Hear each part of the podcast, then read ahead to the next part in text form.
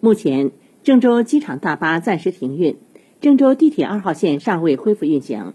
请旅客按要求准备好需提供的证明，选择其他交通方式进出郑州机场。从郑州出发的旅客需凭四十八小时核酸检测阴性证明和离郑证明，在体温正常的情况下办理值机手续。